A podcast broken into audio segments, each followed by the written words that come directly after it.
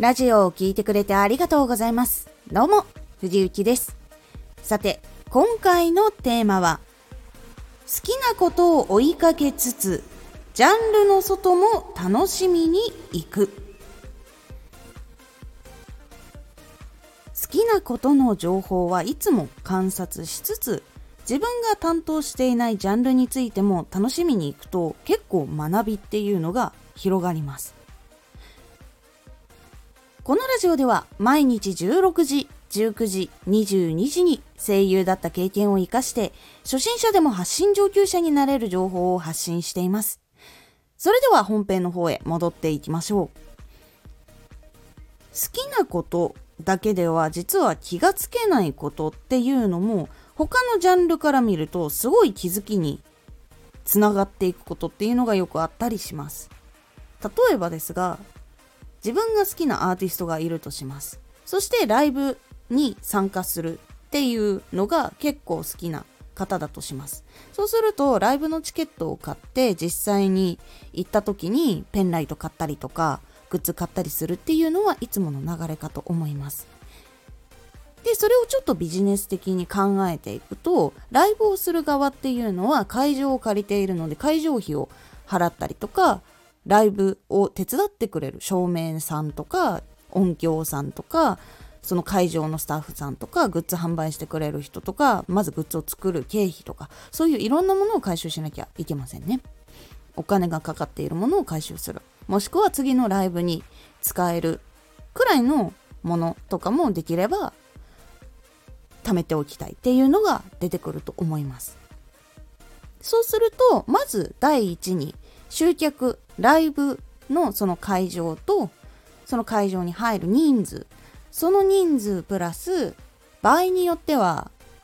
ライブビューイングっていう映画館とかで見れたりとかもしくはスマホでその配信を見ることができるっていう風にしてデジタルチケットを販売する。ことによってまず見てもらう体感してもらう来てもらうっていう部分でお金を集めるっていうところにつながるかと思います。そして来てくれた人、もしくは来れなかった人とかに向けてグッズの販売をすることになりますね。ペンライトとかタオルとか T シャツとかが多いかと思います。その時に会場限定とかにすると人が来やすくなるなっていうあれで会場限定の商品を作ったりとか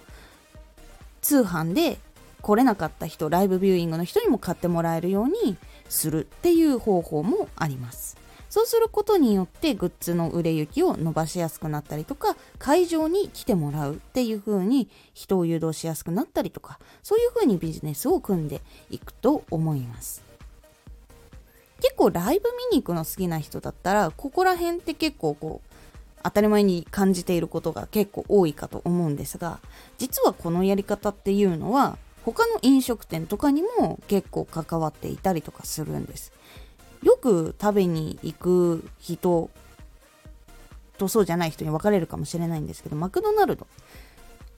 てありますよね。結構バーガーが安かったりとかそういうあれで学生さんが行ったりとかクーポンがよく出ているイメージとかいろいろあるかと思いますが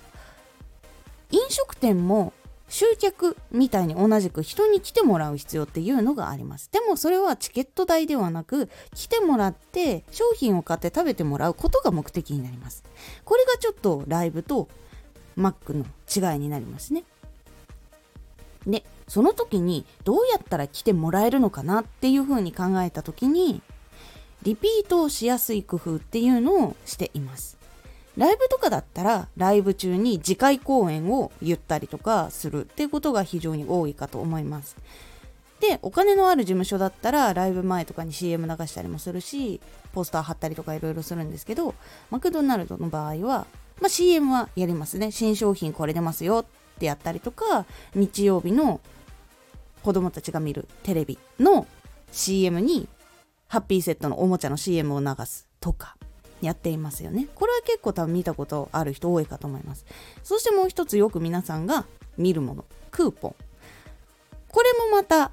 CM の一種、広告の一種になりますね。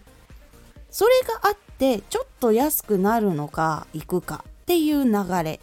これがあったりするのでそのクーポンっていうものがあったりします、まあ、実際にはクーポンっていうのは割り引くものがあるのでもちろんそれをやった上でもっと人に来てもらうっていうところができればいいっていう考えではあります。でもクーポンを持っていく人っていうのはそれだけ買う人もいればそれプラスで他のものを買う人っていうのも多くいます。なのでクーポンを出すことによって収益を入れるみたいなこととかにつながっていきます。こういうふうに実は自分が好きなものはライブそのアーティストが好きでそのライブを見に行くのが好きなんです。でも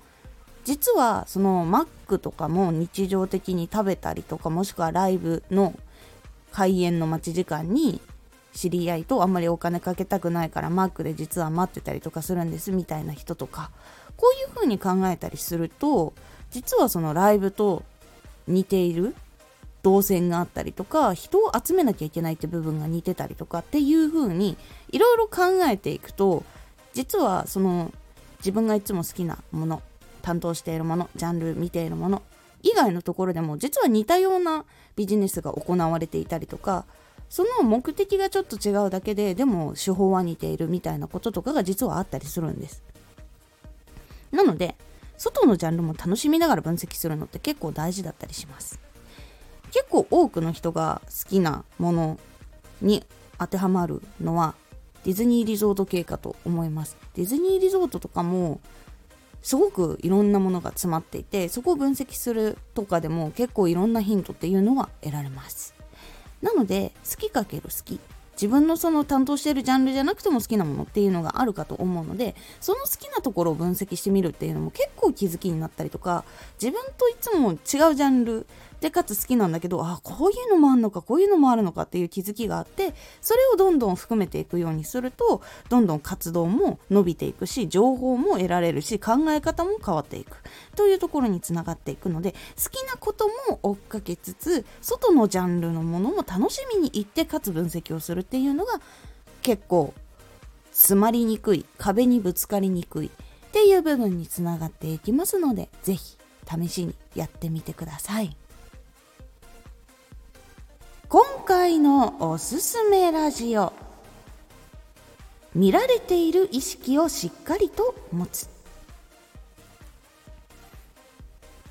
ラジオの場合は聞かれている意識という部分につながるかもしれないんですが活動をしているかどうかっていうのを更新で見たりとかいろんな部分があるので見られている聞かれている意識っていうのをしっかり持つことでどのようになっていくのかっていうお話をしております。このラジオでは毎日16時、19時、22時に声優だった経験を活かして初心者でも発信上級者になれる情報を発信していますのでフォローしてお待ちください。毎週2回火曜日と土曜日に藤雪から本気で発信するあなたに送るマッチョなプレミアムラジオを公開しています。有益な内容をしっかり発信するあなただからこそ収益化してほしい。ラジオ活動を中心に新しい広がりにつながっていってほしい。毎週2回火曜日と土曜日。ぜひお聴きください。ツイッターもやってます。ツイッターでは活動している中で気がついたことや役に立ったことをお伝えしています。ぜひこちらもチェックしてみてね。コメントやレター、いつもありがとうございます。では、また